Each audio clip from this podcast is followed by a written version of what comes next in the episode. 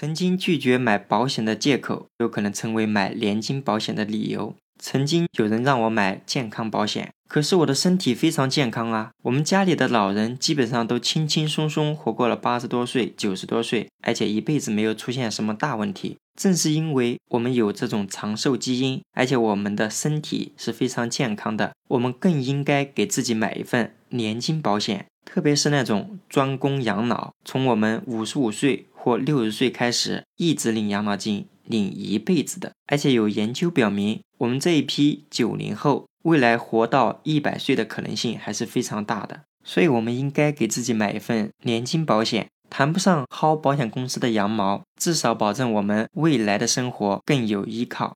曾经有人让我买健康保险，我说现在很穷啊，没有钱，几乎月光。目前八零后、九零后甚至零零后的我们，正是因为现在的我们每个月可能因为现在的生活习惯存不了多少钱。而将来的我们生活依然是要继续的。我们不谈别人，就看自己。我们工作的时间可能也只有三十来年，但是未来我们养老的时间可能有好几十年。那么我们有没有把这笔钱存起来呢？也许现在的零零后和九零后觉得未来还是比较遥远的。那么对于我们已经结婚生子的人来说，孩子的教育金准备的怎么样了呢？所以正是因为现在的我们存不了多少钱。甚至没钱存，我们就更应该通过保险的形式硬存一点钱。到时候一旦孩子需要一笔钱的时候，找谁借呢？我想，除了孩子的爷爷奶奶、外公外婆，更需要夫妻俩趁年轻的时候多攒点钱。那么，年金保险不失为我们的一个好选择。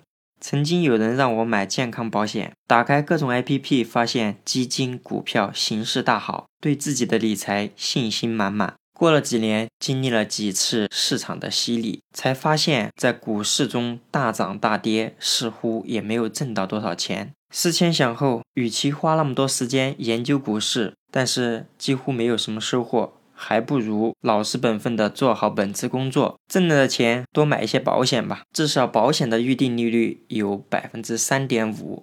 曾经有人让我买保险，我觉得公司给我们福利已经很好了呀，五险一金全部都有。直到今年，有一个同事办了退休，他的工作时间倒也不是很长，交了二十二年。知道了他拿的退休金以后，我慌了，因为一个月只有一千九百多块钱。假如现在的我没有房贷车贷，子女几乎不用我去管了，一个月两千块钱，现在够我的生活吗？当然，我相信未来我们的退休工资会增加的，但是它相比我们目前的社平工资的占比差距应该不大。况且我们都是一个公司的，以后的情况大概就是这样了。年轻力壮的时候少花点钱也没有啥，等老了又没有收入来源，收入又非常低，这可怎么办？那应该给自己多存点钱啊！年金保险，特别是养老保险，是我们不二的选择。